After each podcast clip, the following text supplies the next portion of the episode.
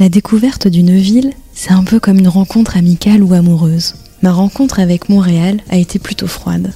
C'était fin janvier. Elle était alors emmitouflée dans son grand manteau blanc et elle n'avait pas l'air facile. Puis on a passé pas mal de bons moments. Nous avons aussi eu des quiproquos. Et puis, quand l'été est arrivé, quand elle s'est enfin déshabillée, je me suis dit qu'on allait être de bonnes copines. Ah oui, vous ne le saviez pas? Montréal est une jeune femme vibrante et dynamique. Si, si, je vous l'assure. Je suis Caroline Leferpalos, je suis journaliste pour C'est Sciences IA, et aujourd'hui, je me demande comment se connecter à une ville et son histoire via l'intelligence artificielle. Hello, I'm the voice of Montreal, and I'm here to make you discover the best Montreal has to offer. Remember that childlike wonder of believing everything is possible? Well, I never stopped thinking like that. If you feel like grasping some of that spirit for yourselves, then you will be able to ask me all the questions you want. I'm right here, and I have access to all the experiences you want to live.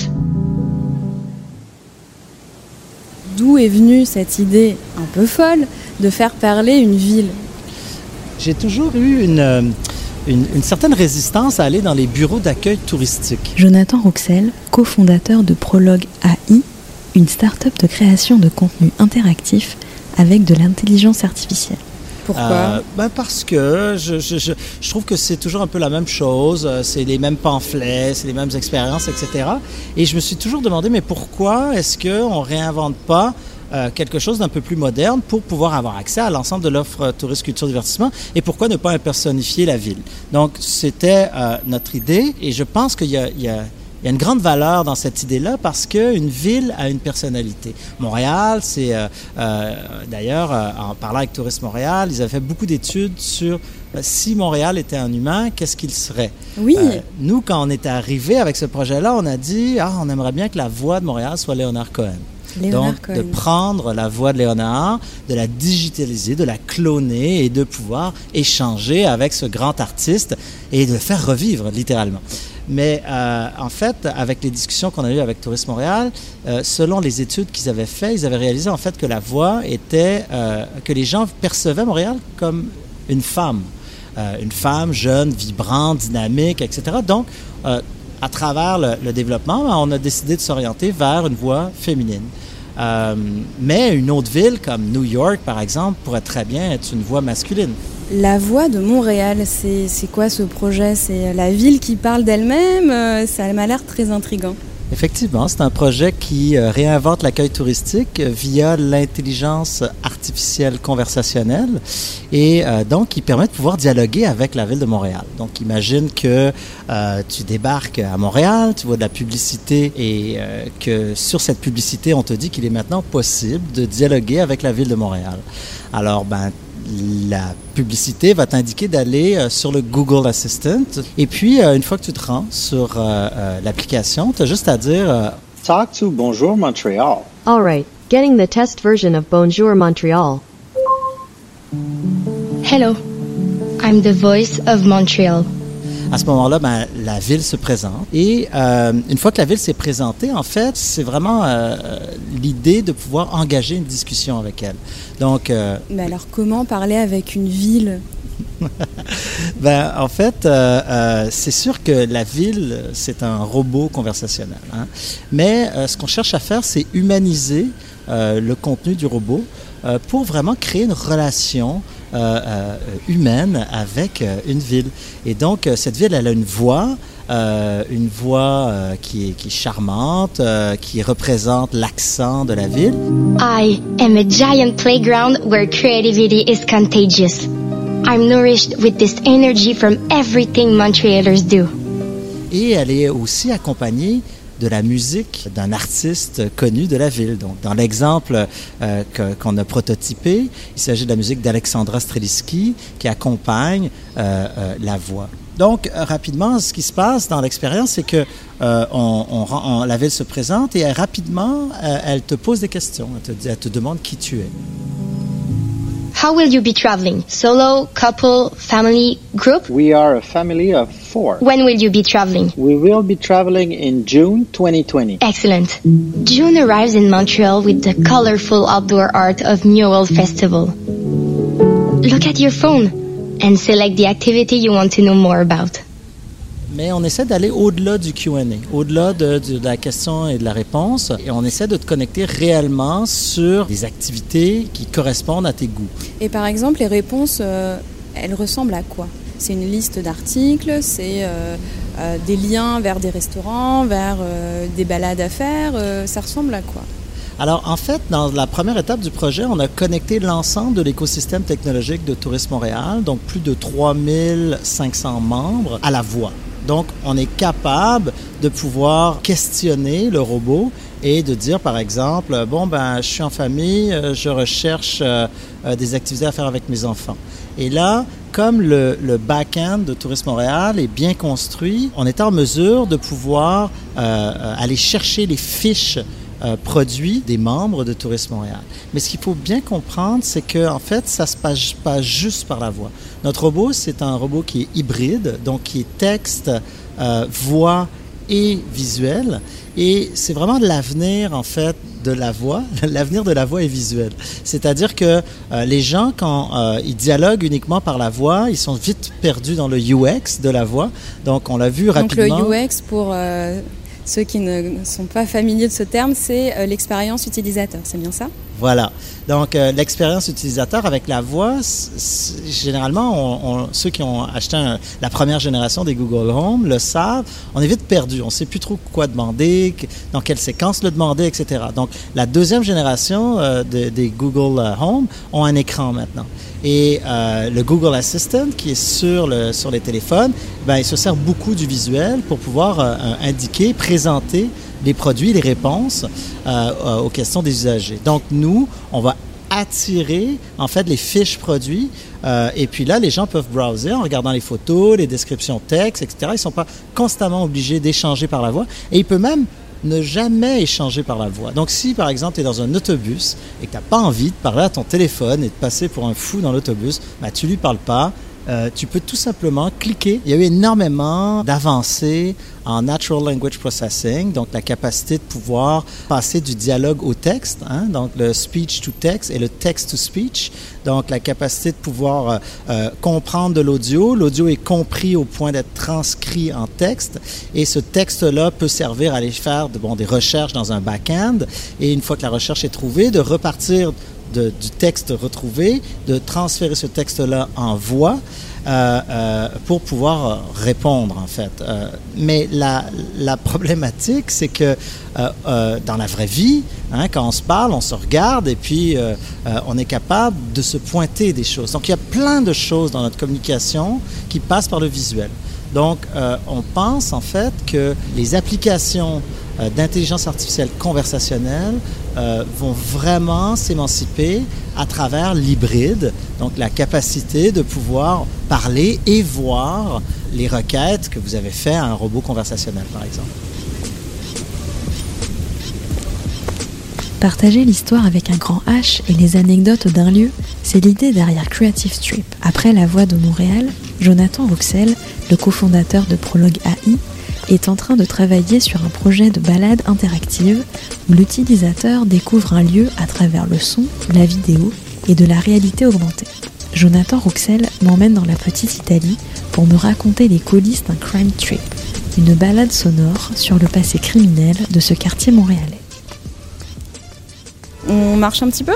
Certainement. Là, euh, si vous êtes par exemple en face de cette église que Oui. nous voyons juste là, Magnifique. eh bien tout ce que vous avez à faire, c'est euh, euh, soit cliquer sur le point d'intérêt pour démarrer le contenu ou euh, tout simplement marcher en direction euh, de l'église. Et comme le, le- le contenu est geofencé, Euh, donc, ça va permettre au contenu de démarrer automatiquement. Donc, c'est-à-dire que si je me rapproche de cette église, euh, donc dans mes oreilles, je vais entendre euh, un historien, un créateur de contenu raconter l'histoire de cette église et de tout ce qu'il y a derrière, etc. Mais dès que je m'éloigne, ça coupe. Le contenu ne va pas être coupé, mhm. mais si vous sortez du périmètre, en fait, et que vous rentrez dans le périmètre d'un autre point d'intérêt, à ce moment-là, ça va démarrer le contenu de l'autre point d'intérêt. Donc, ça permet en fait quelque chose d'assez simple, c'est de pouvoir mettre son téléphone dans sa poche. Parce qu'on pense que, en fait, quand on découvre les, lieux, le lieu est très porteur euh, de, l'histoire qui t'est racontée. Donc, on veut faire en sorte que le plus souvent possible, les gens gardent leur téléphone dans leur poche. Ceci dit, on fait tout et, son contraire.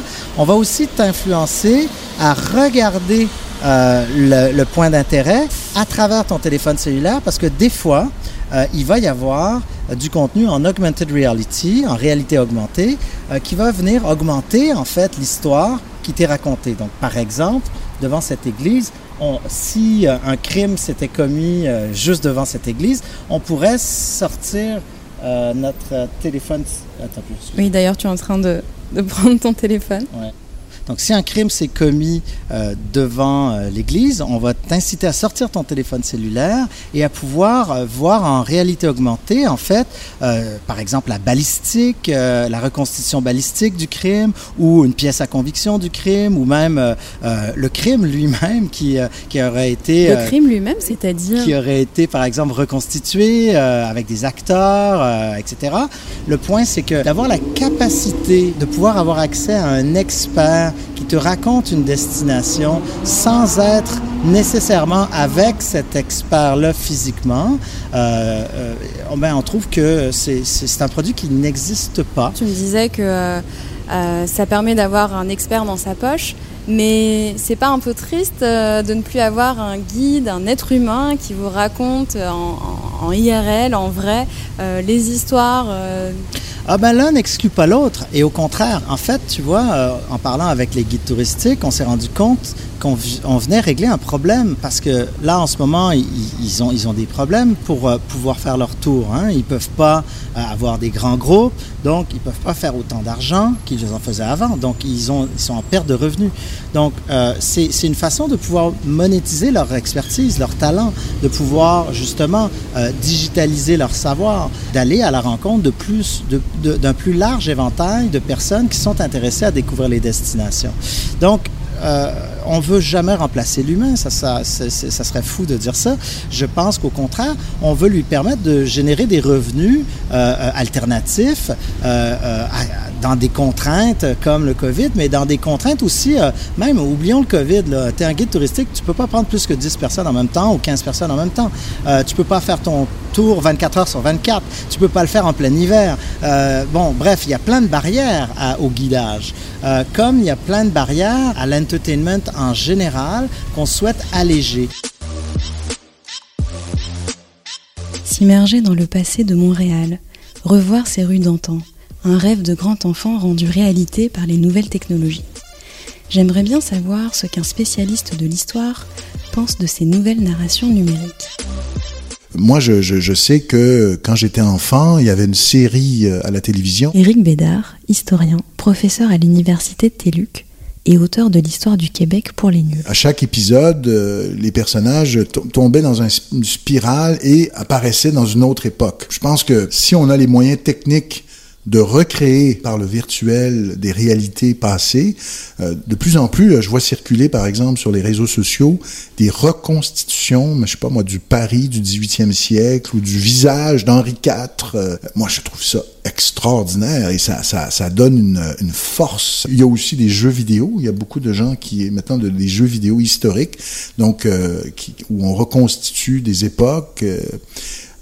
moi, je, je, je me dis, c'est tout ça est merveilleux, c'est parfait, et les historiens de profession peuvent aider, hein, contribuer à côté de leurs travaux plus savants et érudits qui s'adressent à leur père, peuvent à côté euh, nourrir, inspirer, euh, euh, guider, disons, les programmeurs ou les gens qui ont les compétences techniques et informatiques pour créer ces mondes virtuels. Non, moi, je, je, je, salue, je, je trouve ça formidable.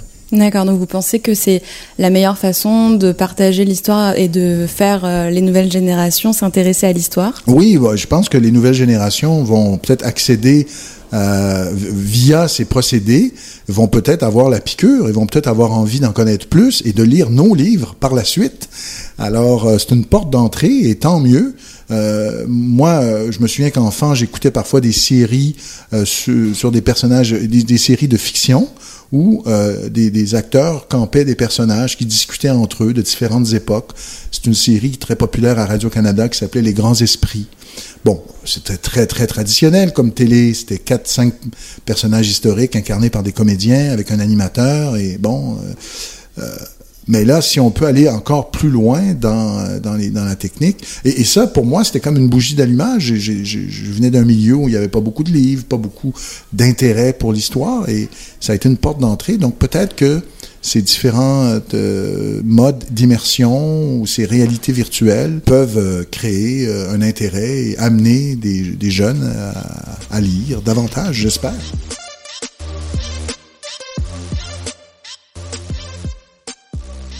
Finalement, les robots du futur vont nous permettre de nous replonger dans le passé. Les algorithmes vont devenir nos compagnons de voyage, et moi dans tout ça. Je me dis que la meilleure façon de continuer ma belle histoire avec ma copine Montréal, c'est encore d'aller faire un bout de chemin avec elle et ceux qui la font. Parce qu'après tout, l'ADN d'une ville est composé avant tout de vous, de moi et de ses milliers d'habitants. Je remercie Eric Bédard et Jonathan Rouxel, dont les projets La Voix de Montréal et Creative Strip sont toujours en cours de production. Mais vous les retrouverez à l'avenir dans votre téléphone. Quant à moi, je vous retrouve prochainement pour un nouveau docu-20 produit par Sciences IA.